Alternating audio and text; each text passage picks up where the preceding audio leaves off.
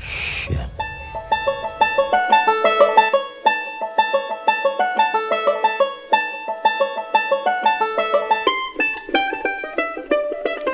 Me encanta el olor a podcast en la mañana, en la tarde, en la noche o cuando rayos sea que estén escuchando este Santas Listas. Bienvenidos una vez más a este maravilloso mundo cinéfilo. Estamos. eh, no cabemos en nosotros de felicidad porque después de un año eh, y dos mitades de temporadas haciendo esto a la distancia a través de, un monitor eh, con miles de dilemas logísticos, pero siempre al firme. Volvemos a estar los tres en el mismo cuarto, en el mismo espacio, en el mismo estudio.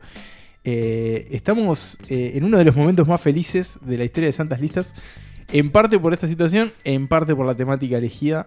Eh, y yo creo que hoy vamos a estar ante uno de los grandes episodios de, de este, de este podcast.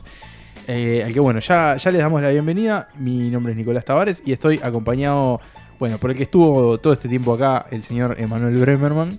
¿Cómo estás, Nico? Muy, muy, muy contento. La verdad, este sí, es uno de los grandes momentos eh, de Santas Listas. El reencuentro. El reencuentro, porque bueno, está acá de nuevo con nosotros Pablo Starico.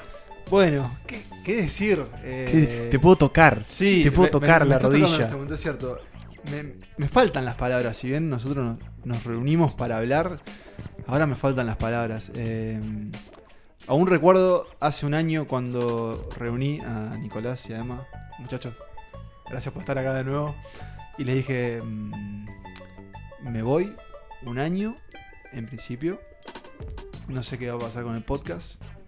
Y ustedes dijeron que bueno, les vamos a encontrar la vuelta. Estoy emocionando. Y la verdad es que le encontramos la vuelta, así que yo les quiero agradecer porque en, mi mente yo pensé que, que, que Santas Listas iba a tomar otra forma y les dije, yo puedo hacer una salida intermitente, digo, en temas de horarios no creo que podamos solucionarlo. Y dijeron, no, no, tranquilo, le vamos a encontrar la vuelta. Y así fue que, bueno, salieron estas, este, esos episodios vía Skype, o no me acuerdo qué. Google pero- Hangouts. Sí. O lo que, Gracias no, lo que no Google. funcionara en ese momento. Sí, sí, hasta largas horas de la noche en mi caso y ustedes también acá. Eh, así que nada, muchachos, gracias por, por esperarme y gracias a ustedes, oyentes, también por soportar esas diferencias más que nada de tecnológicas de audio que, que nosotros son- tratamos de cuidar siempre el producto. Pero no quiero decir más nada, estamos acá, venimos a hablar de cine, venimos, venimos con un episodio que, que trajo Nicolás, ¿no? Este, que propuso Nicolás y en el que rápidamente Emma y, y yo dijimos, sí, nos vamos a Vietnam, porque como ustedes vieron en el título, este es un episodio sobre Nam, sobre la guerra de Vietnam. Este, y es un episodio, va a ser un episodio duro Va a ser un episodio. en su duro, temática. sí. Feliz porque dejó grandes obras. Claro, Sí. fue en, esa, en, una- en un tema cinéfilo, Sí. digamos. Fue de- fue desde Pero sin duda es un... Creo que es nuestro primer episodio bélico. Si No. hemos... No, No, Ah, guerra. es hicimos el de Y que eso, Es cierto, eso es lo que iba a decir, este, por lo que podemos ver en nuestros números. Es nuestro eh, segundo episodio de guerra. Nuestro segundo episodio de guerra y hemos visto que el primer episodio de guerra, el que le dedicamos a la Segunda Guerra Mundial, ha sido muy aceptado por la por el público santalistas y también eso fue como un aliciente a, a hacer este episodio porque si bien hacemos lo que nos gusta a nosotros, también un poco pensamos en ustedes y en lo Exacto. que les gustaría escuchar. Entonces, por eso mismo también elegimos Vietnam. Y hay un motivo, ¿saben? Tengo ganas de interrumpirlos porque ahora puedo interrumpirlos Ahora en podés, vivo, claro. ¿no? Claro, pero, pero no lo escucho, no. Y hay un motivo también eh, temporal. Exacto, se cumple 40 años del estreno de Apocalypse Now, eh, la película de Francis Ford Coppola, que bueno, justamente trata sobre esta guerra, que creo yo que bueno, junto a la Segunda Guerra Mundial son al menos las que el cine estadounidense ha retratado eh, con más frecuencia. También tiene que ver, digamos, con el resultado de esas dos guerras, ¿no? Mm, sí. Eh, la Segunda Guerra Mundial fue la que los colocó en cierta forma como, Como gran potencia, potencia mundial y como guardián de la paz mundial, según ellos mismos. Y esta fue la que acabó un poco con ese mito del país Sí. invencible que podía hacer lo que quisiera en cualquier parte del, parte del mundo. Sí, lo, saca- lo sacaron básicamente corriendo. o sea, Exactamente. este, fue Este- ese es, es el- la gran espina. Me parece que Vietnam y el 11 de septiembre son las grandes Sí, espinas con las que Estados. Unidos acarrea. Sí, y hoy como en día. esa posterior guerra en el Sí. Golfo, ¿no? Que- En Corea también. Pasa que ya pasó más tiempo. pero- Corea, sí. Ha quedado un poco más escondida también. Y creo que ahí, ahí puede que tenga que ver también el cine, ¿no? El cine se ha volcado mucho más a Vietnam que a Corea y ha mostrado mucho más el horror de Vietnam que el de Corea. No, con- desconocemos bastante lo que es Corea en la pantalla. Pero también coincide, y lo vamos a ver en la lista, con eh, la generación de autores que tuvieron eso muy cercano, ¿no? Incluso, Sí. o sea, no de ellos, pero o sea, que coincide con un, un- un momento de Hollywood, digamos, que eso estaba muy latente. Claro. Y no hay una distancia muy Sí, relativa. es como también un poco la herencia de los 60 y después, bueno, Sí. el nuevo Hollywood, ¿no? Que arranca ahí a fines de los 60, principios de los 70. Hay directores de los que vamos a hablar hoy que estuvieron en Vietnam como soldados. Y si no tuvieron ellos, y tuvieron si sus no padres, sus estuvieron primos o lo que sea. Exactamente, o amigos o lo que sea. Este, y está bueno como esa situación ahí. Eh, y bueno, y también es algo que vamos a ir viendo a lo largo del episodio, muchas caras conocidas y que hoy son parte del- de, las, del- de la galaxia de estrellas de cine, acá muy jóvenes en los inicios de sus carreras, eh, prestando sus caras o estando también detrás de, de cámara. De nuevo, repito las gracias a, a ustedes, muchachos, y a nuestros seguidores. Eh, no sé si, no por esperarnos, pero por esperarme, digo, pero por, por siempre estar ahí, básicamente. Exactamente. Eh, y porque se pudo. y porque se pudo y se volvió. Y bueno, ahora, no sé, eh, nos ponemos repelente, Nos subimos al nos helicóptero subimos al helicóptero y. y nos que suene Creedence. Que suele Creedence, sí. Y nos vamos a Vietnam.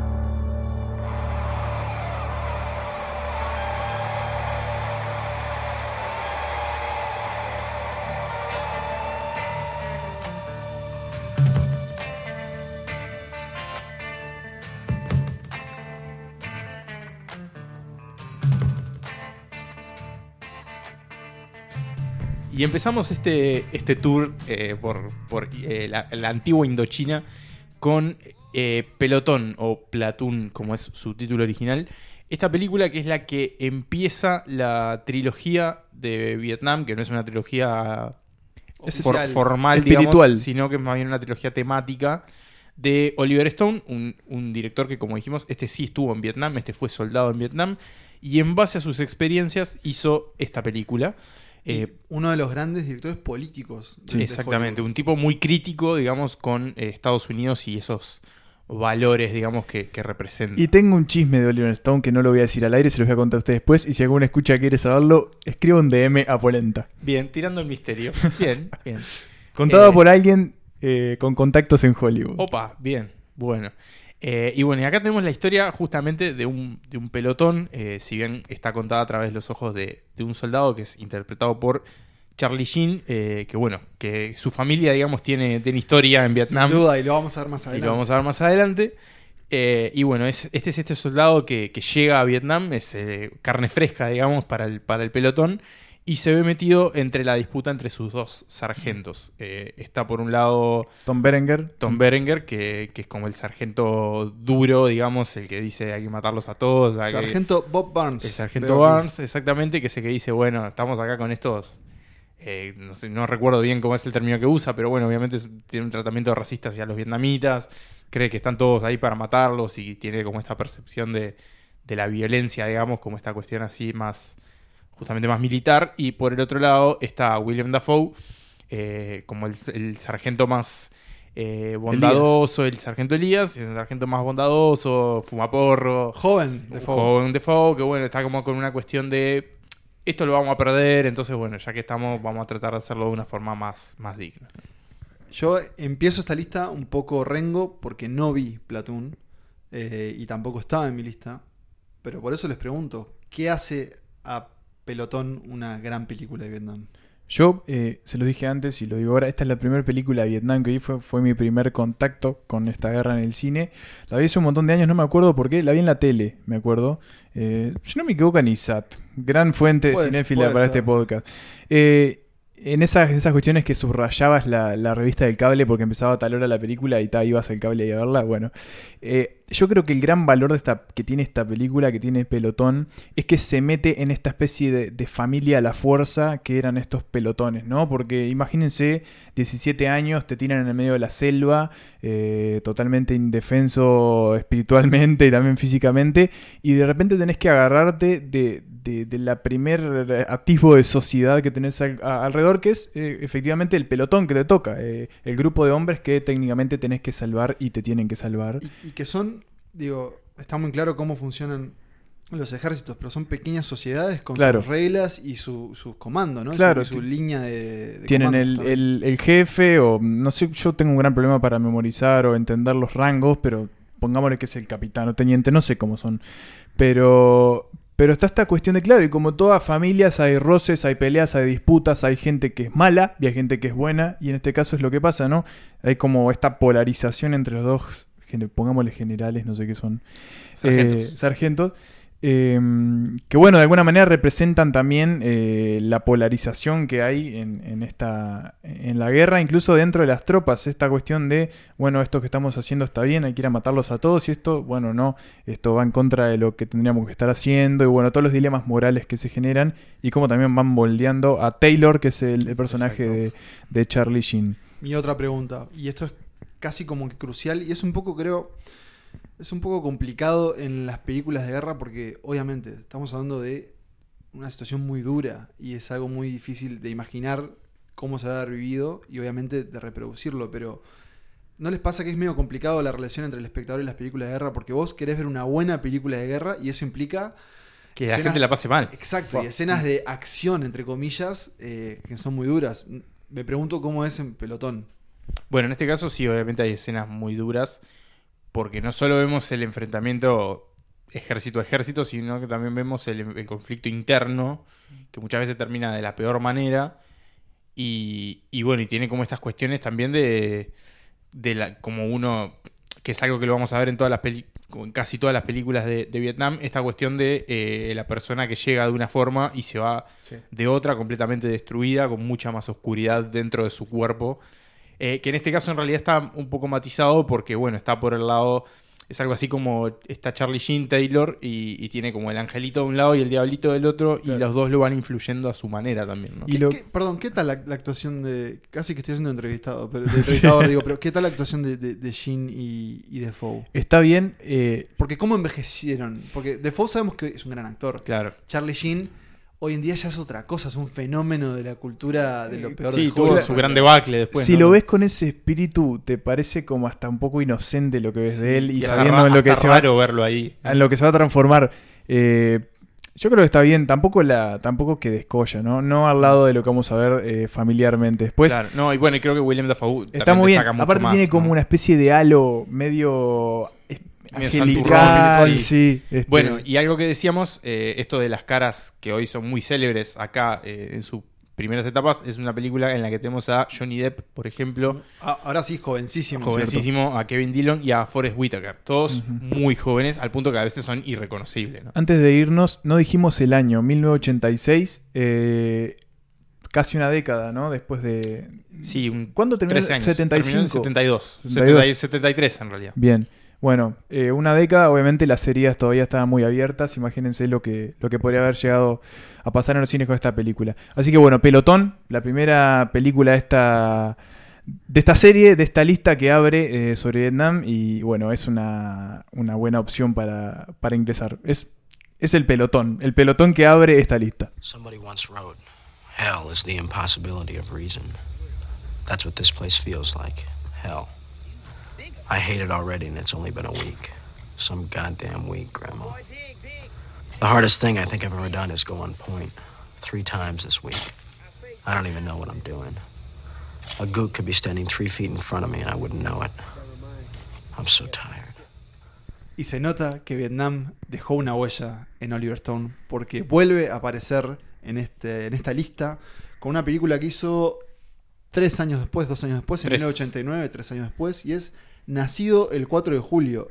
Y si antes, bueno, es como decíamos, el tema de retratar una guerra es que a veces se glorifica un poco también, porque siempre Mm. está el heroísmo. Pero acá tenemos una película antibélica, Claro. más que nada por eh, Creo su que- protagonista, y es nacido el 4 de julio. Creo que todas o casi todas las películas de las que vamos a hablar son en cierta forma antibélicas. Que sí, casi que sí, sí y no. Sí y no, pero tiene como esa cuestión de que las películas sobre la guerra de Vietnam, desde el punto de vista estadounidense, tienen mucho de eso, en contraste, por ejemplo, con lo que puede ser una película de la Segunda Guerra Mundial, donde por ahí sí está más resaltado esa cuestión del heroísmo, ¿no? De estaban peleando por una causa justa y acá en realidad no. Es que yo creo que eso es lo que, lo que hablaba Pablo hoy. Esta generación, o la generación de estos directores que se metieron a explorar Vietnam en el cine, tenían muy claro de que lo de Vietnam había sido una aberración, de que se habían metido a prepo, de que no tienen nada que hacer ahí, y de que los mataron a.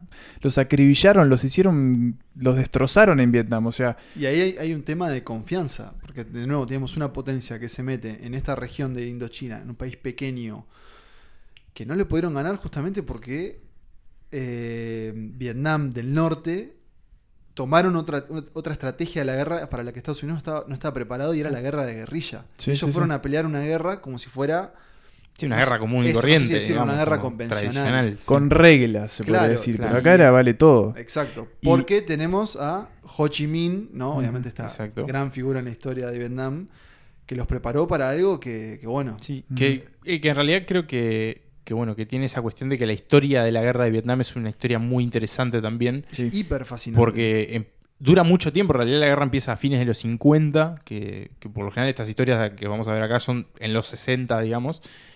Pero empieza así, con Estados Unidos dándole una mano a Francia, que era la Mm. potencia colonial, digamos, que tenía esa- esa- ese terreno. Y, uh, perdón, Los franceses que se van y... Claro, una Francia que después de, de haber de alguna forma, digamos, entre comillas, perdido eh, contra los nazis, ¿no? Claro. Al ser dominados. Y después de haber vivido eso, siguen con su espíritu. Sí, Claro. colonizador. col- claro, Y en la historia de que Ho Chi Minh va a. eh, en 1945 estaba en Europa y va a pedirle al presidente de Estados Unidos que le den una mano para cuando se vayan los franceses. De hecho, creo, no hay- es que Estados Unidos no accede. al Estados principio. Unidos le dice, pa. La verdad, no puedo ahora, no le dan mucha bola. El tipo se va a Moscú y los comunistas le dan bola, los rusos le dan bola y, y así termina todo. Y China, cuando China empieza a crecer como una potencia Claro. comunista, ahí es cuando en Estados Unidos, incluso Kennedy, empieza a decir, "N- tenemos que impedir esto. Perdón por este... No, perdón, no. Pero hicimos que- un hay que pequeño, decirlo, porque a veces claro, no un se sabe en pequeño- realidad muy pequeño bien. capítulo de historia, porque en realidad estamos hablando de cine, pero Emma quiere despedirse Sí, con algo. solo para, para acotar y para volver justo a la película y por qué hablamos de que son también películas antibélicas de alguna manera, no se pueden olvidar de que todos estos directores vieron cómo volvían los cajones de sus Claro. amigos, familiares, a tipo car- barcos cargados de cajones de muertos, o sea, y, y los que volvían, y- volvían dañados. y- y física los que o volvían-. Que eran- es un poco de lo que eran muertos en vida. esta película, ¿no? Y Es justamente. esa cuestión del veterano que vuelve y se encuentra con que se arruinó la vida para siempre. ¿no? eso. Tenemos a, a Ron Kovac, Exacto. que Kovac, claro. ¿no? Kovic. Kovic. Kovic, Kovac, no sé Kovic, que, que bueno es efectivamente Tom Cruise, que paréntesis, Cuando actuaba. cuando Bueno, paréntesis, yo quiero decir algo sobre eso. No sé si recuerdan que este, esta, si no me equivoco, fue el primer primer puesto de Santas Listas. Bueno, eso, Exacto. eso te iba a decir. La primera lista nuestra fue de Tom Cruise, una lista de 10 películas que pueden encontrar en el gran archivo. en el gran archivo o en O Spotify. escucharlo. Me adelanto a los chivos también a escucharlo, ¿por qué no? Eh, no recordaba igual que era el primer puesto. Estoy, estoy, que alguien me corrija después, pero estoy casi Sí, seguro que es el primer, puesto. Bueno, y tiene sentido igual, porque acá tenemos a un Tom Cruise que hoy no lo vas a encontrar, jamás. Mm. Ahora al menos. En los no- 80 y 90 sí. Porque tenemos a un Tom Cruise justamente interpretando a este, no recuerdo el, el rango. Mm. Eh, Creo que es un sol- ya dije que más. no entiendo los rangos, así que pongámosles teniente. Ponele. Ahora lo chequeamos, pero a través de, un- de- son como dos décadas más o menos de toda su Más o vida. menos, sí. ¿no? Es el antes, yendo Sí, a la empieza su infancia durante, y termina claro. con él. y cuando adulto. vuelve. Y vuelve lisiado. Claro. Vuelve sin, sin poder caminar. Mm. Que a- a- yo creo que algo que está bueno de esta película, que, que en Pelotón Stone no se detiene tanto, porque va más al, al choque, va más a los bifes. Sí. Es que acá se muestra claramente el proceso que creo deben haber hecho muchos de los veteranos de Vietnam. Es primero el compromiso patriota con el país, el compromiso de, bueno, tengo que ir a defender a mi patria. En esto que al parecer no es muy legítimo, pero está, es mi país, está yendo para ahí, tengo que ir, tengo que ponerme, este, alistarme e ir. Que lo vamos a ver en otras películas también. Eh, eh, el momento en que pisa la selva y se da cuenta que eso es una carnicería, que es una salvajada, que no tiene razón de ser.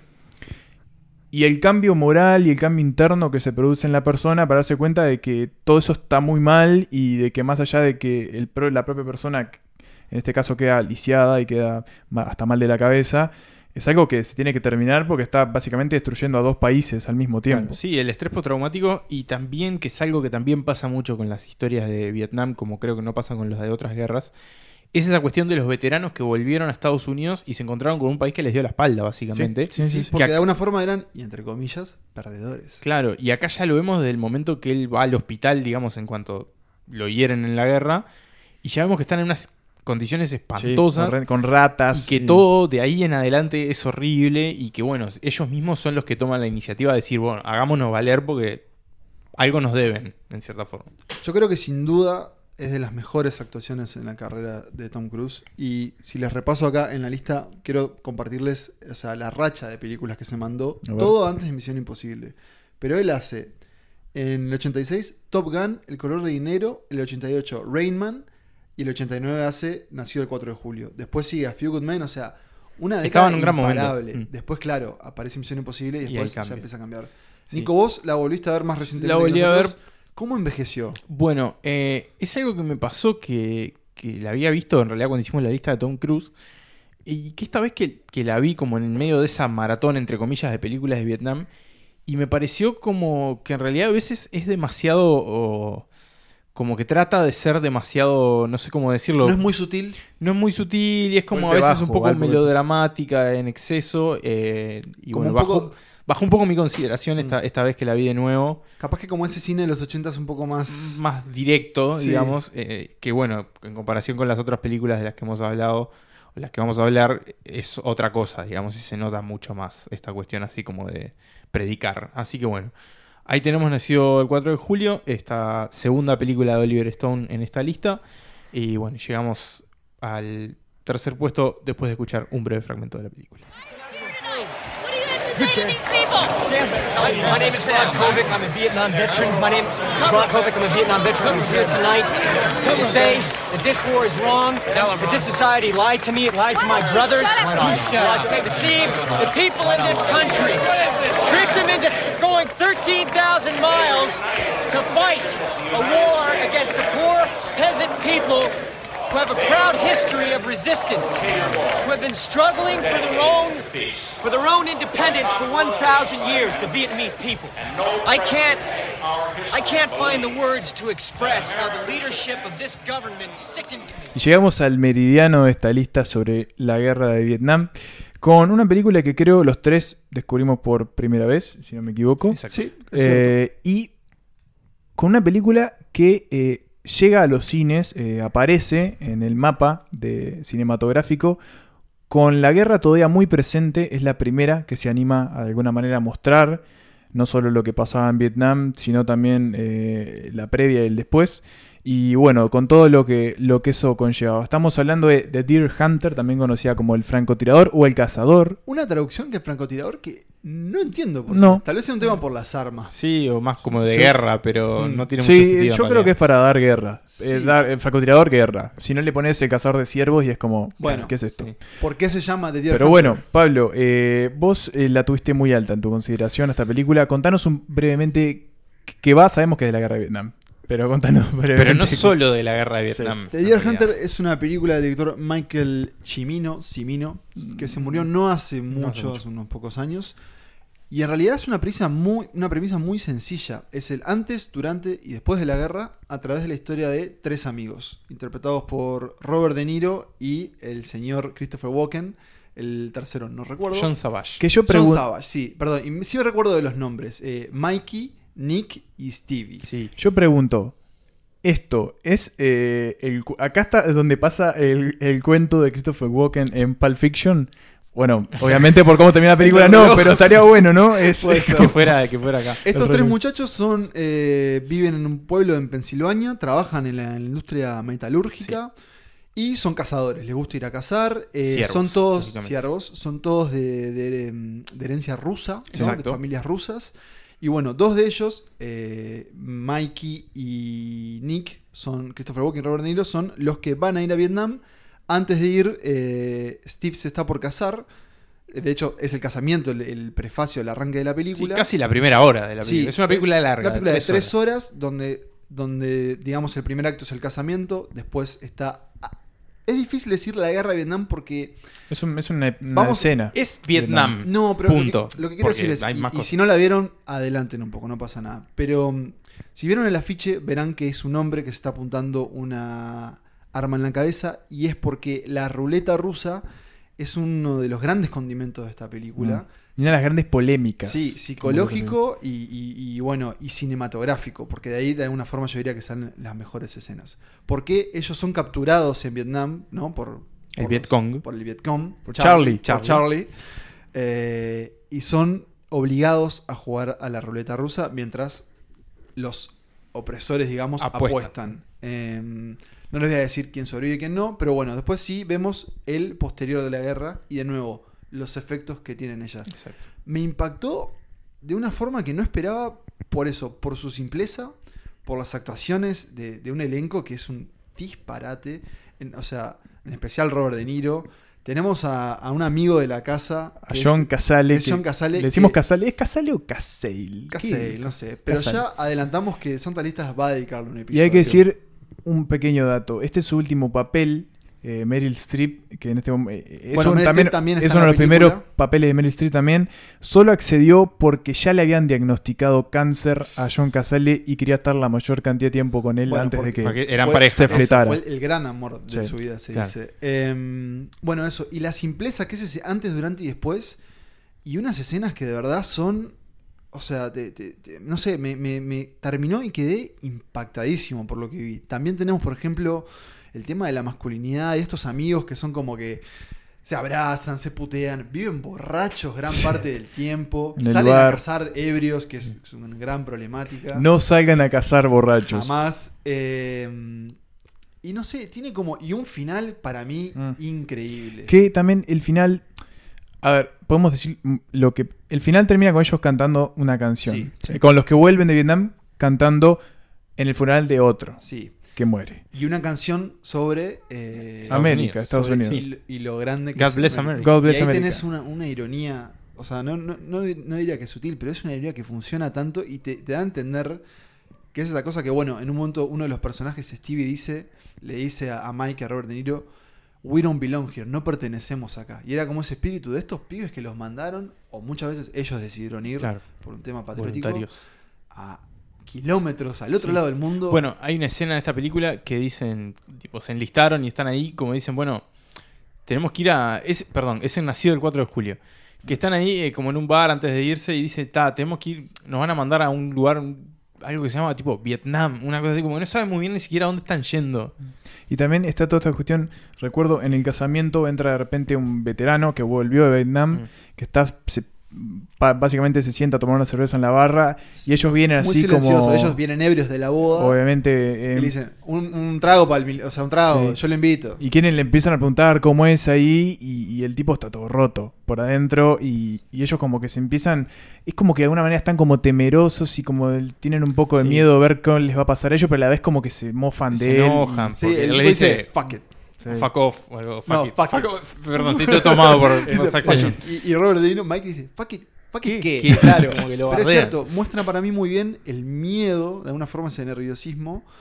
Eh, y bueno, ni que hablar que, que- que el tema de la casa y la ruleta rusa también juegan. Sí. O sea, la ruleta rusa ni que hablar, ¿no? Juega como. Sí, esas son las escenas más intensas. Eso, Sí. estamos de acuerdo de que la escena en Vietnam, hay que decirlo, están los tres, los tres son capturados, están metidos en una especie de jaula acuática Sí. con ratas. eh, con ratas y los hacen jugar a la ruleta rusa, eso lo dijimos, pero estamos de acuerdo que es- de esta lista es una de las escenas más intensas, ¿no? Es, Sí. Yo la pasé realmente mal en ese momento. Y hay otra escena Y hay otra. rusa. Pero creo que esta es la peor. y bueno, es la primera también. Tal vez puede la ser. otra juega a otro nivel Mm. psicológico. Pero bueno, también te muestra muy bien el, el caos post-guerra. Ujú. Y te muestra muy bien lo que era Saigón o Ho Chi Minh, depende como de qué lado se pongan. Hoy de es la- Ho Chi Minh. Claro, Ho Chi Minh. Eh, que era que era eso, un verdadero quilombo. Y una un detalle más antes de pasar al nuevo puesto. Muestra muy bien también, por ejemplo, uno de ellos que regresa. Después lo ves siempre vestido con su uniforme, ¿no? Porque bueno, vos volvías y ya eras un veterano, sea joven Claro. o no. Y veías cómo no solo te trataba el resto del mundo, sino también cómo en realidad Pensilvania, por ejemplo, el mundo sigue igual. Eso. Todo seguía igual, pero vos habías cambiado y no Claro. podías expresar cómo habías cambiado. Así que bueno, si no vieron The Deer Hunter, el francotirador, Que se ganó cinco Oscars ese año, Sí, incluido sí, mejor película. hay que Colgados. decirlo que Casale hizo cinco películas y todas ganaron el Oscar a mejor película. Señor, eh, se- sí, tam- tam- se merece ese episodio, ¿no? Estamos de acuerdo. El señor John Casale. Exacto. Así que bueno, sea por Casale, por Robert De Niro, por Christopher Walken, por lo que sea, vean el francotirador. eh, y si no, bueno, les dejamos un pequeño extracto de esta hermosa película. For Christ's sake, let's get married in a couple hours. I don't know what the hell we're even doing. We're talking about hunting the last time before the army. The whole thing, it's crazy. I'll tell you one thing. If I found out my life had to end up in the mountains, I'd be all right. But it has to be in your mind. What? One shot? Two is pussy. I don't think about one shot that much anymore, Mike. You have to think about one shot. One shot is what it's all about. Deer has to be taken with one shot. I try to tell people that. They don't. Bueno, llegamos al segundo puesto y ya quiero decir que tengo muchas cosas que decir de esa película. Muchas, muchas cosas. Más cosas que las que dijimos en el primer en el tercer capítulo de esta Eso te temporada. iba a decir. Somos eh, otros también. En las que ya hablamos sobre esta Hemos película. cambiado. Porque llegamos al Segundo conflicto puesto. de Vietnam bajo la lupa de el gran, nos ponemos todos de pie, el mundo entero se pone de se pie paran. para hablar de Stanley Kubrick y de su penúltima película Full Metal Jacket, que ¿cómo se traduce? Nacido para matar. Nacido, para matar. Que es lo que dice, se lee en uno Born de, los- de to los Kill. cascos. Exactamente, acá tenemos eh, para mí el mejor arranque de esta lista. El mejor arranque. Mm, está bien, porque estaba pensando en el primer puesto, pero el primer puesto tiene como un doble arranque. Es un doble arranque, pero ¿qué pasa? Acá tenemos el arranque más sutil Recordámelo. y más poderoso de todos. Es todos los que están yendo a, a ser entrenados para ir. eh, Mm, Los, son, ca- los cadetes. son como cadete, como reclutas, que, que bueno, se postularon y estás todos sentados en, la, en el sillón de un peluquero mientras los rapan y Es suelan cierto, Hello. Vietnam. Ahora lo, ahora lo estoy viendo. Es muy bueno porque es entre gracioso y entre sumamente triste y demoledor porque Y torturador. son unos pibes que lo están mandando a que se mueran, eh, básicamente. Pero bueno, acá tenemos de nuevo eh, la película de Stanley Kubrick, la penúltima, estrenada en 1987, que es una película que se, que se parte muy se parte en dos. Eh, tenemos Eh, claro, es muy clara la división. es muy clara la edición. Tenemos algo que hasta ahora no hemos visto en estas listas, que es el entrenamiento Eso. previo a Vietnam, el bootcamp, eh, en donde, bueno, este,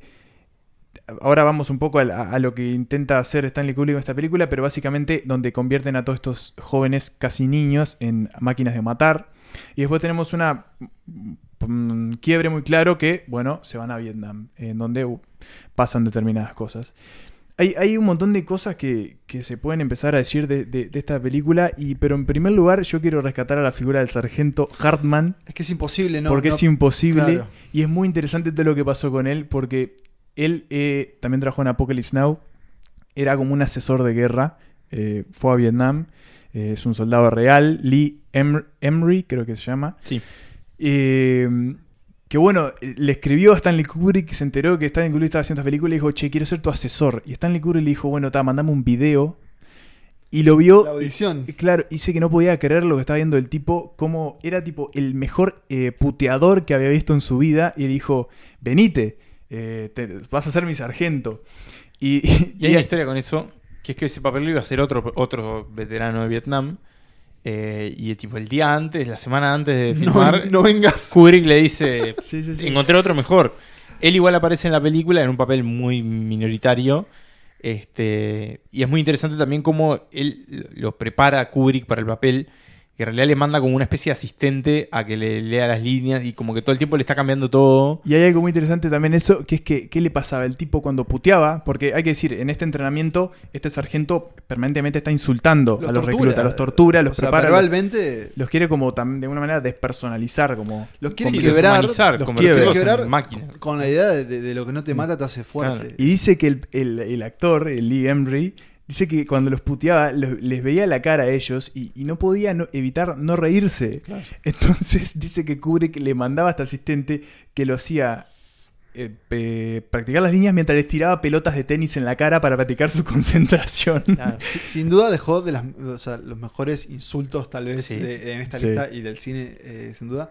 Pero esta película no es todo insultos. No es todo insulto y, y no es todo entrenamiento. Tampoco. Porque para mí también tenemos algo paradójico y es uno de los retratos más hermosos de Vietnam que vienen en esa como segunda parte, digamos. Pero por la fotografía estoy hablando, a nivel estético. De nuevo, estamos hablando del gran Stanley. Sí. No, no venía con pocas ideas.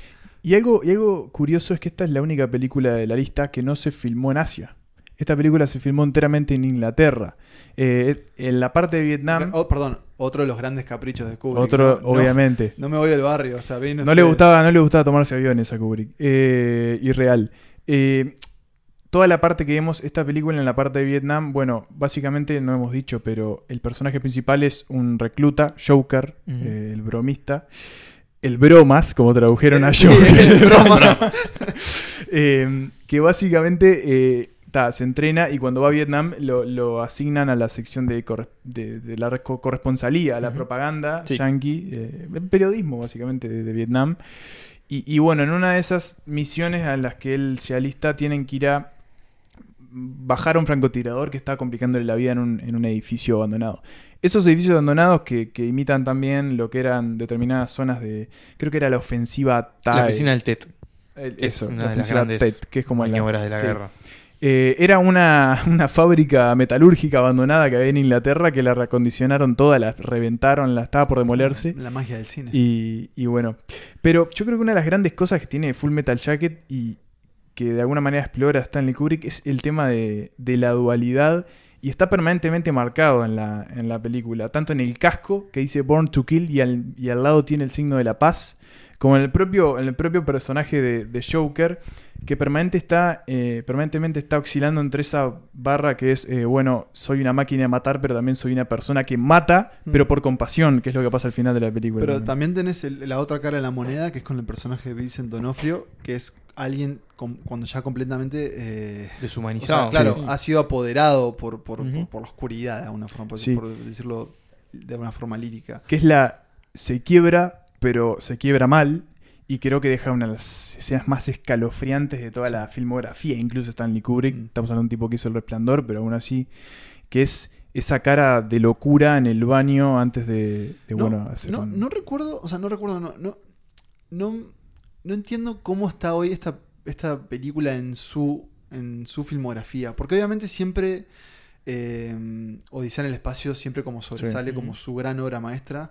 Obviamente después vino Ojos Bien Cerrados como, como su despedida, pero por ejemplo recuerdo que yo vi la, la muestra de Stanley Kubrick en Barcelona y Full Metal Jacket no, no estaba muy presente. no tenía como, como en la exposición no tenía como tanto despliegue. Tal vez porque de alguna forma es más simple, ¿no? Eh, O sea, es más fácil, por ejemplo, mostrar este los, los, los vestuarios usados en, en Espartaco Claro, sí. que, que usar mostrar un gozo militar, pero como que no sé, no sé cómo, no sé qué pensás Sí, vos capaz. Yo creo que hasta. Para mí es una de las grandes obras de Kubrick. pero no es la, la primera la que No se- es la primera que se te viene a la mente, pero creo que tal vez es su última gran obra, ¿no? Porque está Ojos Bien Cerrados, por más que creo que sigue siendo una gran obra, no, no, no, no está a la altura del otro que hizo, pero creo que de todas formas es, eh, es, una, es una gran película y es, y es una gran película sobre Vietnam. Eh, recuerdo, hablando de esto, el tema de la dualidad, está, Pará, perdón, Sí. ¿dirías que es antibélica? Yo creo que de alguna manera sí, Porque por- Strangelove, por ejemplo, que de Es más es sí. claro, es, es- está Y es casi satírica, pero acá es antibélica también por, por esta cuestión de, de, de que refleja eso, de cómo Estados Unidos de alguna manera eh, suprimía a las personalidades de estos tipos, los unificaba en una, una sola máquina de matar y los mandaba. Y creo que la escena final de ellos cantando una canción infantil mientras está todo explotado una canción. eh, es como, Como muy de Deer contundente. Hunter, de alguna Antes de irnos, dos cositas. Primero, la obsesión de Stanley Kubrick. Revisó cada una de las copias que se emitieron en el mundo de esta película, 2000 eran, en un libro que recomiendo, que es una de mis grandes pertenencias, eh, Los archivos de Stanley Kubrick, que lo compré con Nico al lado. Es verdad. Eh, Confirma. en, una, en una entrevista que le hicieron, que está en ese libro con The Observer, no, con Le Monde, nada que ver, eh, por, por esta película. Él dice que revisó cada una de las copias. eh, aparte, Bueno, hay que ver si es cierto. hace- no, Leo hace la- le gustaba alimentar su mito. hace la cuenta de cuántos minutos, pues si trabajara 8 horas hace por cada... No, es un desquiciado que revisó los subtitulados y los doblajes de la película. Y después, antes de, de- de irnos, tengo una pequeña frase que me gustó y creo que da pie a la película que vamos a hablar eh, en el primer puesto, que le preguntan, que le preguntan, dice, ¿cuál, cuál que es la simila- las, las semejanzas con Apocalypse Now, otra película de guerra que veremos si aparece o no? Dice, si querés hacer una analogía musical, yo diría que Coppola fue como Wagner, mientras que yo me quedo más feliz en el rol de Mozart. Me siento más clásico que romántico.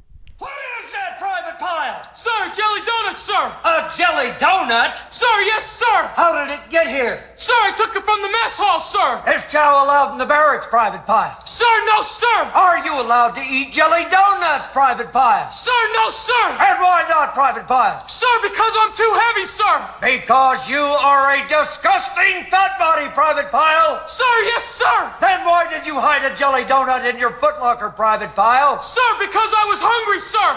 Because you were hungry.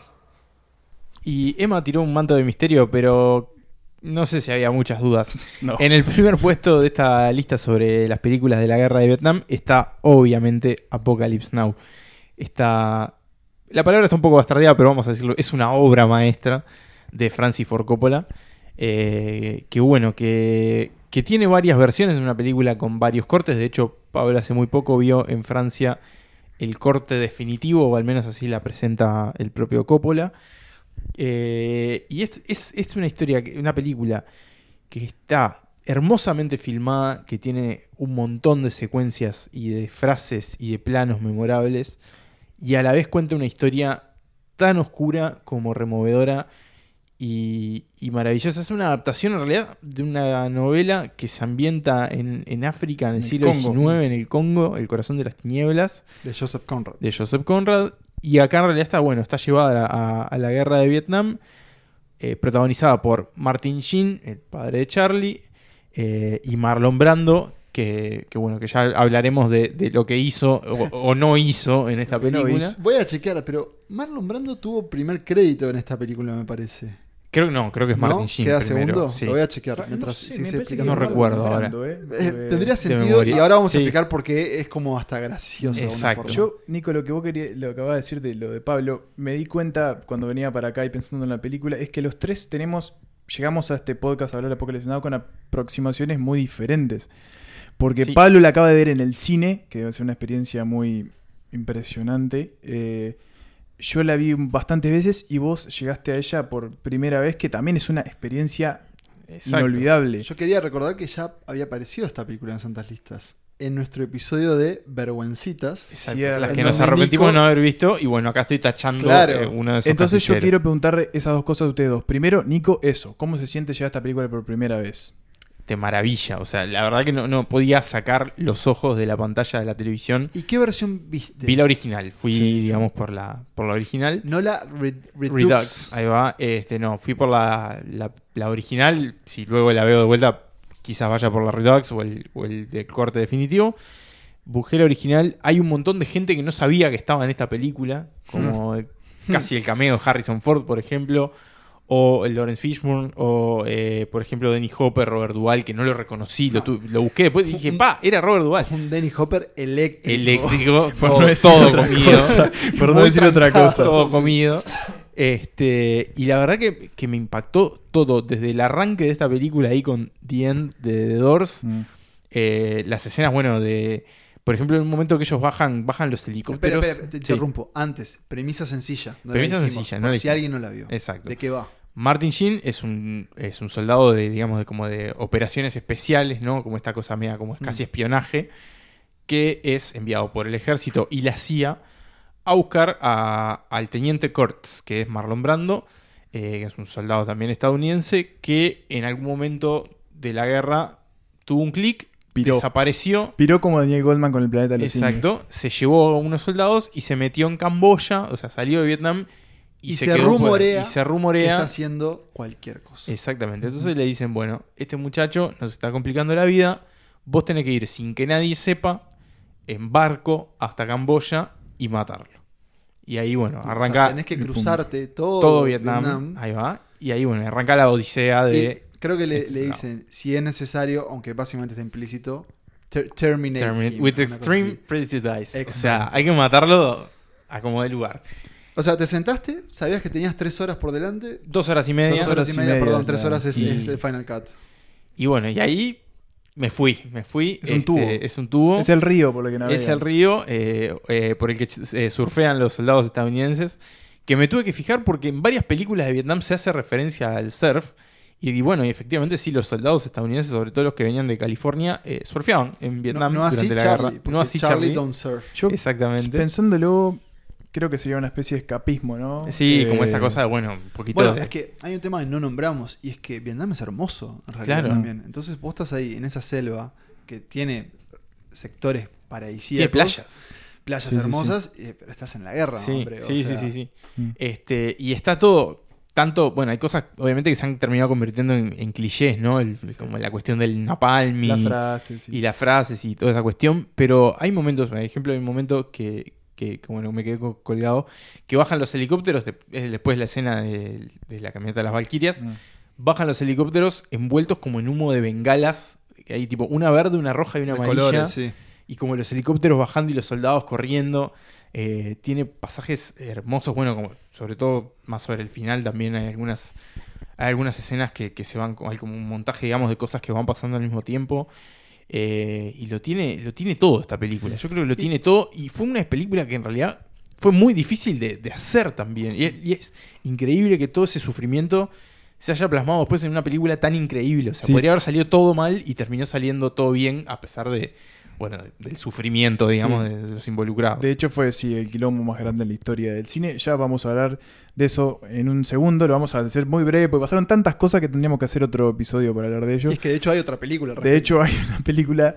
eh, pero Pablo, vos la viste en el cine, viste la versión que Coppola quería que viésemos. Así es, eh, por suerte, y creo que tal vez uno de, lo- de los beneficios del primer mundo es que, bueno, llegan estos eventos cinematográficos que acá a veces no, a veces sí. Y uno Generalmente de ellos, no. Generalmente no. Y uno de ellos era este, este Final Cut. eh, de nuevo, en realidad Apocalypse Now tiene como ese historial en que es una película que si, si lo pensamos, Coppola lo ha la ha venido trabajando durante décadas. Mm. Porque se ha retoqueteado, se ha lanzado versiones especiales. Y bueno, aquí es la definición definitiva en la que creo que hay una definición, una versión anterior eh, que creo que era más larga que incluso esta. O pero sea, creo que no le gustaba a él que por no algo. le gustaba, claro. Y acá yo no, no, no creo que para comparar, creo que acá por ejemplo se explora más en un momento el, la tropa, digamos, de, Mm, encabezada por, por, por Martin Sheen. Llega, hace como una escala en una colonia francesa. Eso es como donde se, se desarrolla un poco más. Y después está, obviamente, la parte técnica, el sonido, el color. Y obviamente mi miedo al ir a ver Apocalypse Now al cine, y creo que cualquier. O sea, el miedo normal que uno tiene ante una película que se le ha dicho y es conocida como una obra maestra es pensar, tal vez no lo sea. Y la verdad es que lo es, Lo ese es. es el tema. Y obviamente verla en el cine te condiciona a, a- hacer. Tiene. Que creo que es porque nos gusta ir al cine, es que no tenés otra cosa más que esa, esa, esa gran pantalla por delante. Creo que el cine en que la vi no era el mejor cine igual. Mm. Sin duda, el cine más nuevo y desarrollado de haber sido más increíble, pero igual. Se, se sigue viendo muy bien, es una película que no ha envejecido No, para nada. y que de todas formas igual te exige. Eh, yo la vi con la vi con, con Maite, con mi novia, que nunca la había visto, y con un amigo que tampoco la había visto, y la odió. La odió, y después igual hablando con él, eh, me dio a entender que en realidad la había odiado porque la película le había quitado mucho. O sea, le, Claro, había, le exigido a un nivel espiritual. Emocional, desde sí. las escenas de los helicópteros llegando a- a- contra los civiles, digamos. Bueno, hay, ahora recuerdo, en esta versión hay un momento, no sé si vos, capaz que vos lo ver. confirmar, pero hay un momento crucial con el personaje de Lauren Fishburne en donde ellos se encuentran con un barco que hay unos civiles, unos vietnamitas Sí. civiles. Sé que Eh, hablas. Eso no sé, eso ya estaba. Eso está en la original. Está, sí, ok. sí. Yo no, no me acordaba. Es, es, es- es de- o sea, Hay momentos muy duros. Claro, Sí, te- sí, sí, es sí. removedor. Y Sí. creo, creo que eso es una de las grandes cosas que encierra esta película y que lo hacen también tan, tan impresionante. Es que más allá de que es una película sobre la guerra de Vietnam, es como una película sobre los límites de la condición humana y, y hasta dónde llega el ser humano en determinados Sí, ¿qué- puntos. qué o tan abajo se puede ir? Eso, y, y es una historia que, que en realidad es lo que pasó, eh, es una historia que era en África, en el siglo XIX, que está extrapolada a Vietnam y es algo que lo puede llevar al, al Sarajevo de Bueno, la guerra de los Balcanes a ver, o a y ahora sea. al espacio exterior, ¿no? Exacto, Eh, con al- Adastra. En Adastra. Entonces es, es esa cuestión muy impresionante que es una película que habla más bien de las tinieblas, del corazón de las tinieblas Claro. humanas. O que las tinieblas cosa. del corazón también. Y, tiene- y, perdón, tiene algo que, que creo que expresa lo, lo que estás queriendo decir, y es que esta es una película eh, narrada. Hay un Sí. monólogo constante del personaje de Charlie Sheen que a veces. Martin. eh, Perdón, Marty Sheen, que se ve igual. ¿Qué quiero decir esto? Se ve igual a su hijo en esta película. Es, el Son joven muy Martin parecidos, Sheen. son muy parecidos. Y a veces es muy difícil tener a un personaje expresándote lo que siente, ¿no? Porque creo que a veces lo bueno del cine es mostrarme, no, no- o sea, no, me, cuentes. digas. Pero acá funciona perfecto Funciona muy bien. el guion. y deja y es como es como que te mete como en un trance y de entrada con el Es el, Sa- dia- es el diario también, sí, ¿no? Como Saigon shit ya te Sí, metió después claro todo eso de For My Sins That Gave Me One y de cuando hay la misión y todo eso es, es como te va metiendo como en ese trance porque creo que la película es eso también no como un trance como un río que te va llevando por esta violencia Me, me gusta eso que decís, porque hay que decirlo, Apocalypse Now es, es una película de, guer- de guerra atípica. Si bien Sí. tiene un primer acto de gran Tiene escenas de guerra. claro, de guerra, y, y de nuevo es, es- horrible, pero a la vez es fascinante. Después tiene, claro, la búsqueda por el coronel Kurtz. Casi un thriller. en Y el encuentro, que ya el encuentro se vuelve, y acá tal vez podamos contar un poco más de, del- de De- detrás de- del telón. de- sí. El encuentro se vuelve como casi una discusión metafísica sobre también la oscuridad, la mortalidad eh, y la guerra, ni que hablar. Y de nuevo, es como casi una película de miedo el final, Sí, sí, sí. eh, porque tenemos a un Marlon Brando gordísimo, como nunca en su vida, que le pidió, entre otras cosas, a. Primero, no se aprendió sus frases. No. eh, pedía que se las pasaran por, por cucaracha, digamos. cayó cuatro meses tarde el rodaje con 20 kilos de más Claro, y pedía que no lo filmaran con mucha luz. Improvisó. Improvisó desde la, de nuevo, desde las tinieblas. Y sin embargo dejó un gran papel también. Sí, y un sí, gran sí. tercer acto. Ah, lo que pasa es que, o sea, fue uno de los mejores actores de la historia y por más zafado que haya estado, más tarado que hubiese sido, en el, cuando se metía en esos papeles era todo, era todo. o y la primera vez que ves su rostro es. Impacta, Claro, impacta, es como el coronel Coles es un ser que, que no, como que no pertenece a esta tierra de alguna forma. Em, sí, como muy mítico todo. sí. el- el- También el viaje en bote es, es casi como. No sé si estoy correcto que decir, pero es casi como una road movie, una boat movie. Sí, porque sí. Boat gran parte de la película es ellos, es ellos navegando Y haciendo y cosas. siempre estás esperando qué va a pasar ahora. Claro. ¿Qué se van a encontrar ahora? Es que para mí eso, eso es otra cosa que está muy buena. Eh, todo ese viaje que hace Willard, que es el personaje de, Martin Sheen, es como es eso, es como un descenso a los infiernos, es como es como si fuese por el infierno de Dante donde va superando los círculos hasta llegar al centro, que es donde está Marlon. Brando, que incluso cuando él llega al templo donde está Marlon Brando es como que hay un cambio, es como que está entrando otro mundo, es como lo están esperando los indígenas esos con los barcos, y es como que está ingresando en un portal y es como... Cuerpos sí. decapitados, Es como es- colores. le falta la inscripción de abandonen toda esperanza arriba de la. Bueno, y la inscripción es Apocalypse Now, en- dentro de ahí. Pero podemos contar brevemente. Estamos pasados, pero yo creo que esta película No, lo, lo amerita. lo, lo vale. Este episodio. Ya estoy diciendo que está quedando muy bueno. Eh, ya te está dando. Sí, ya estamos dando para adelante. Eh, pero todo lo que pasó. en Bueno, esta- eso, ¿qué pasó? esta- Eh, Francis Ford Coppola, el director del Padrino, Que y otras casi, cosas, casi se hacer- quita la vida. ¿eh? Sí, Sí, sí, sí, decide irse a um, Filipinas. Filipinas. a filmar una película de guerra y no le sale bien. Claro. No, en, en principio ni siquiera la quería hacer. Quería No. que la dirigiera George Lucas. Era- Y George Lucas se metió con Star Wars y está. Tengo mis juguetes, le dijo. Tengo mis juguetes. Entonces bueno, le, le encargó- estuvo, eh, cayó con el guion John Milius, Sí. uno de los grandes guionistas de, de- de esa época. eh, pero Coppola en un momento dijo, ¿sabes qué? Me chupa un huevo tu guion, voy a hacer lo que se me canten las bolas. Y terminó dirigiendo con el libro de Joseph Conrad subrayado.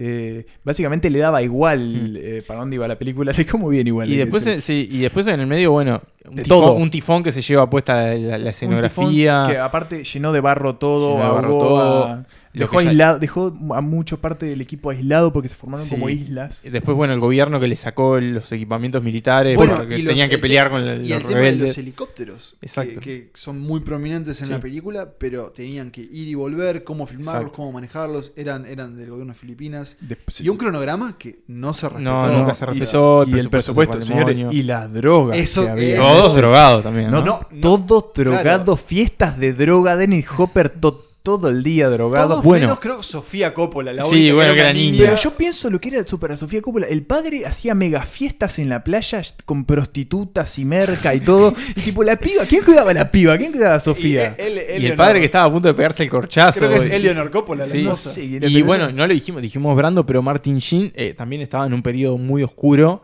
Y ni siquiera fue, era Harvey Keitel. Era el Harvey. Keitel, estuvo filmando y Bueno, Coppola dijo, pa, no, lo fletó, lo no". echó. Les, les quería, les ahora que decís Harvey Keitel, Harvey Keitel aparece en los créditos. Sí. Si bien no aparece en la película, aparece en los créditos. Porque bueno, Y bueno, el agradecimiento. Y bueno, Martin Sheen eso también, que aparte en un momento se enfermó y tuvieron que reemplazarlo como con dobles. Bueno, se le murieron técnicos Se le filipinos, murieron los los enterraron en el set. Exacto.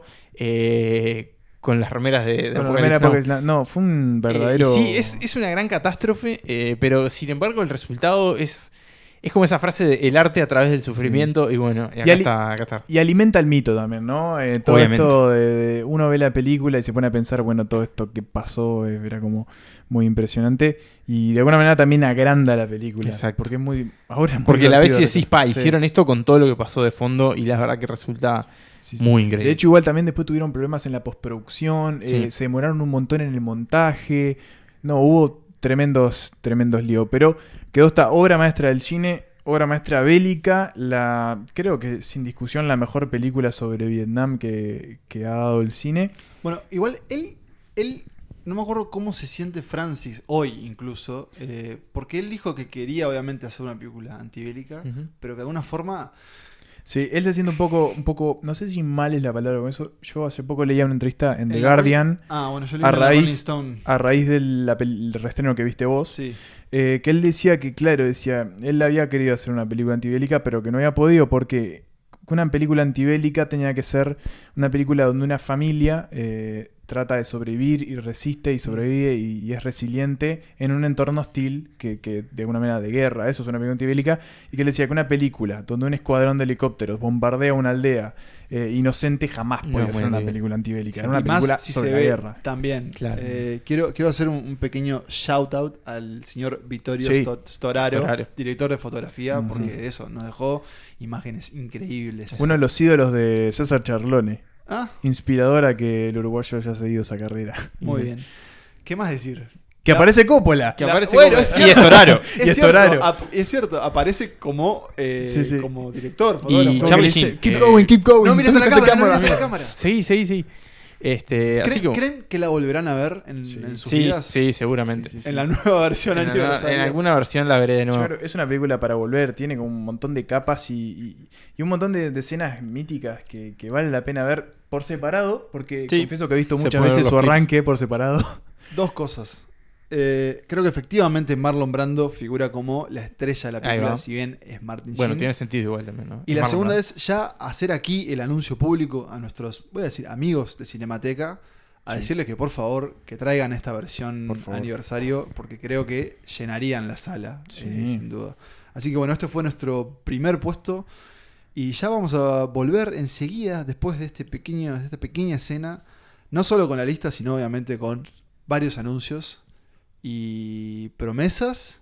Y por qué no, Muchas cosas. por qué no, cosas. sí, emociones. They were gonna make me a major for this. And I wasn't even in their fucking army anymore. Everybody wanted me to do it. Him most of all. I felt like he was up there, waiting for me to take the pain away. He just wanted to go out like a soldier, standing up. Not like some poor, wasted, rag-assed renegade. Even the jungle wanted him dead. And that's who he really took his orders from anyway. Bueno, después de este pasaje por los infiernos de Vietnam en cinco películas, eh, cinco grandes películas, vamos a hacer el repaso. en el quinto lugar, Pelotón, Platoon de Oliver Stone, 1986. En el cuarto lugar, Nacido el 4 de julio, también de Oliver Stone, un veterano de Vietnam, que la estrenó en 1989. Tercer puesto de Deer Hunter de Michael Cimino, en 1978. Eh, segundo puesto Full Metal Jacket del gran Stanley, 1987. Y en el primer puesto Apocalypse Now, también conocida como Apocalipsis Ahora, eh, de Francis Ford Coppola, 1979. Pero quedaron tres eh, películas o tres producciones o productos Sí. afuera de esta lista. Bueno, vamos a decir lo que quedó afuera. Yo en mi lista que le mandé a los muchachos que conformo que conforman la gran lista, recomendé algo que en realidad es una serie documental y en santas listas no hablamos de series. O sea, descalificado. Descalificado, pero igual se los quiero decir a ustedes. Eh, no sé en Netflix Uruguay. Sí, está, todavía. Bien, perfecto. Y Ahora me tengo que poner a tiro. Está toda la producción de esos, de esos señores. del señor Kern Burns, porque justamente estoy hablando de un documental que es eh, de Vietnam War y es una serie creo que de 8 episodios, lo tengo Diez. que chequear, 10, Diez. 10 episodios de una hora y media básicamente Tirando a cada 40. uno, sí. Eh, y es un documental muy clásico, estamos en una voz que te narra lo que va pasando, vemos fotografías, vemos imágenes, y que alterna entre la historia de Vietnam antes, durante y después de la guerra, y un poco las experiencias de diferentes soldados. Es impresionante, yo no la terminé, te exige tiempo, pero eh, es la mejor forma tal vez de, de Mm. comprender esto que sucedió a nivel audiovisual. El documental viene más que recomendadísimo por varios lugares. Mi recomendación, es, le decía a Emma fuera del aire, es que la vean, por ejemplo, un fin de semana al mediodía, eh, doblado al español, como si lo estuvieran dando en el cable en History Channel, y van a ver que van a aprender un montón. Y ya que estamos con documentales, capaz que si no tienen tanto tiempo como para verse de Vietnam War, pueden ir por eh, el camino de, de la, película que yo dejé afuera, eh, que se llama Hearts and Minds, Mentes y Corazones. Otro documental, eh, pero en este caso más eh, anterior, es de 1974, o sea, con la guerra aca- acababa de terminar. Eh, y bueno, justamente lo que cuenta es la historia de esta guerra, los antecedentes ahí con, con Francia, después lo que sucedió en el conflicto, también muestra las experiencias de los veteranos de guerra, muchos como en el caso de Ronkovich, eh, discapacitados o que volvieron con este estrés postraumático. Muestra también como la perspectiva de los militares que diciendo, en realidad ganamos y fue todo fantástico y no pasó nada porque fue... Somos héroes. En realidad fue previo a la caída de Saigón, que es en 1975, que es cuando el norte comunista termina de unificar y con- conquistar en cierta forma todo Vietnam. Entonces, bueno, todavía estaba como esa percepción de ganamos. De hecho, muchos soldados que vuelven dicen, no, pero nosotros ganamos. Este, y la gente en realidad que va diciendo, fuimos a pelear una guerra que no tenía mucho sentido. Hay muchos políticos, hay, hay- tiene un gran acceso este documental a muchas figuras políticas de primera línea de Estados Unidos que van diciendo, bueno, en realidad fue una gran cagada y los militares no nos podían explicar lo que estaban haciendo. Y nosotros diciendo, oh, pero ¿qué están haciendo? ¿Qué están haciendo? ¿Qué están haciendo? Y los militares haciendo cualquier cosa. Y bueno, y terminan reconociendo que fue toda una gran debacle, ¿no? ¿Y se encuentra por ahí? Se encuentra por ahí. Se encuentra por ahí. Y yo voy con una comedia sobre. No sé si es sobre Vietnam, pero. Con eh, Nico decíamos que en realidad más bien es sobre Apocalypse Now, de alguna forma. Pero tiene algo de pelotón también. Ah, está Eh, bien. sobre todo tiene la gran escena de pelotón parodiada. Hablo de Tropic Thunder, una guerra de películas. Una comedia. Una Gran comedia. gran- Una gran comedia del 2008 eh, protagonizada, que básicamente es una sátira al cine en general, pero específicamente al cine bélico y a las, las películas sobre Vietnam.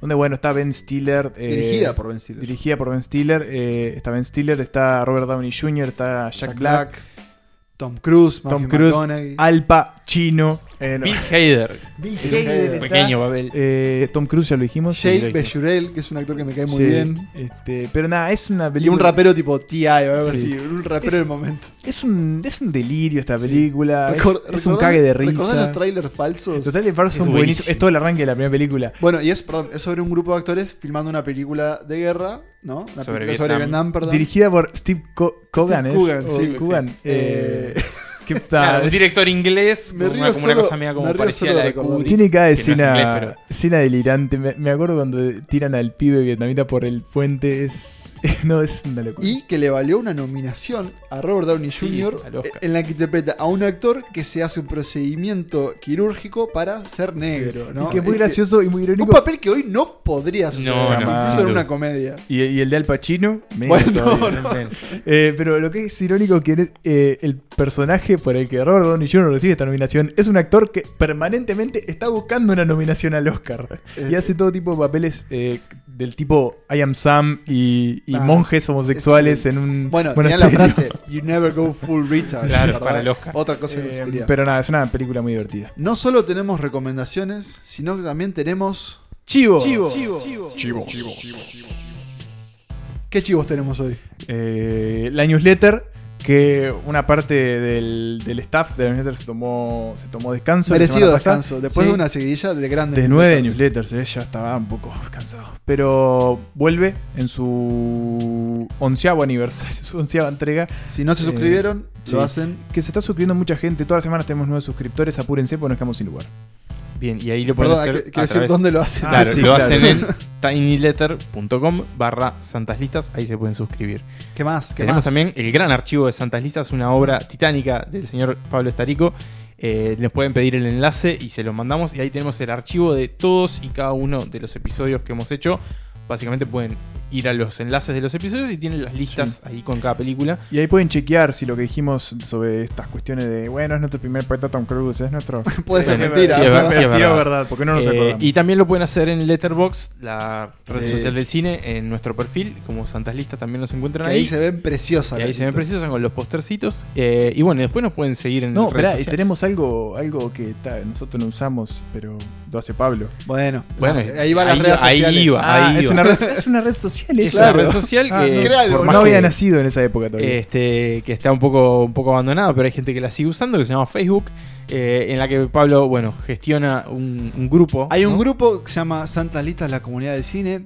Somos pocos, pero nos queremos, comentamos. Básicamente me pueden leer a mí. Igual otro día cosas. entré y era- entré y había, había más gente. Están apareciendo a poco. Eh, si están escuchando y están en ese grupo, anímense, posten lo que quieren. Incluso estoy siendo muy permisivo y dejo que comenten sobre series. porque es un espacio seguro. bueno, Pero bueno, básicamente ahí eh, van a encontrar, no sé, listas invitadas, un poco lo que hacemos acá.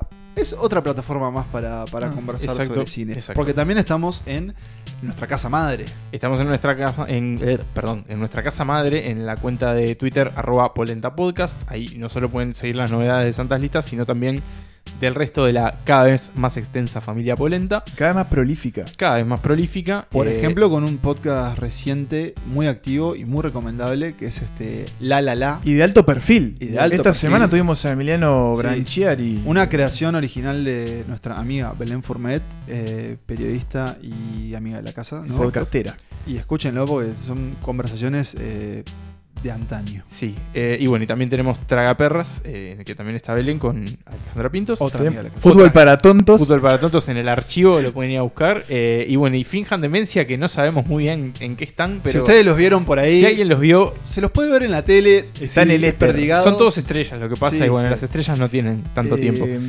Pero bueno, ahí está dij- todo. Dijimos promesas. Yo creo Sí, que podemos tirar y, algunos Perdón, titulitos. me faltó una red eh, que es Instagram. Ah, es buenísimo. Arroba Santas Listas y ahí no Sí. solo ven las listas a través de imágenes de la película, sino que bueno, también tienen algunos contenidos. Notarán que Instagram viene como en otro tiempo a veces. eh, Hay una línea, hay una, sí, hay una línea temporal. la relatividad del tiempo, bueno, Sí, está como en otro horario, pero No se atiene a, a No, líneas temporales. Y me parece perfecto.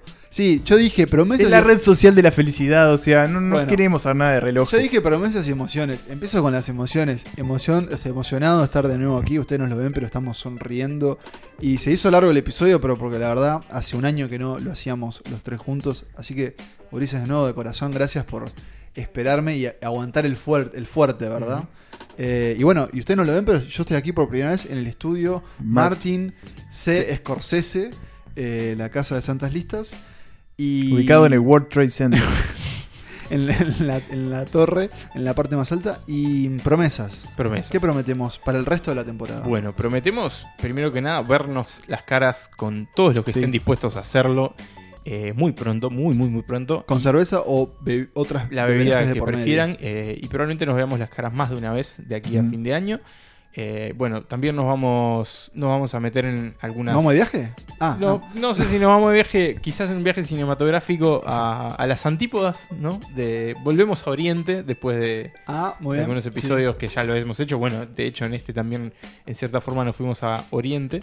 Eh, y bueno, y también tenemos para repasar, obviamente sobre fin de año, no solo vamos a repasar lo mejor de 2019, sino que vamos a repasar lo mejor de la década. Bueno, ah, Está difícil esa. es una lista que yo No ya la he hecho y la he empezado a hacer y Es muy difícil. es Hay muy muchas difícil. películas. Literalmente he puesto 10 películas, las he sacado de las 10 y he puesto otras sí, 10. yo es, eh, va a ser un reto también. Porque además también, si no lo saben, se viene una seguidilla de películas que creo que nosotros esperamos eh, mucho y que vienen muy recomendadas, ¿no? Ahora empiezan a caer, obviamente, Sí. la previa de los Oscars Claro, y demás. que este año van a ser, eh, en realidad en 2020, pero van a ser más temprano de lo habitual, Sí. entonces Por eso. prácticamente que vamos a seguir de largo. Y con- tengo, tengo con la promesa acá que quería decir. A ver. Dígala. Santa Listas va a volver a ir al cine juntos, nosotros tres, pero ustedes también van a estar invitados. No sé cómo, ni cuándo, ni dónde, pero estén atentos. Exactamente. Muy bien.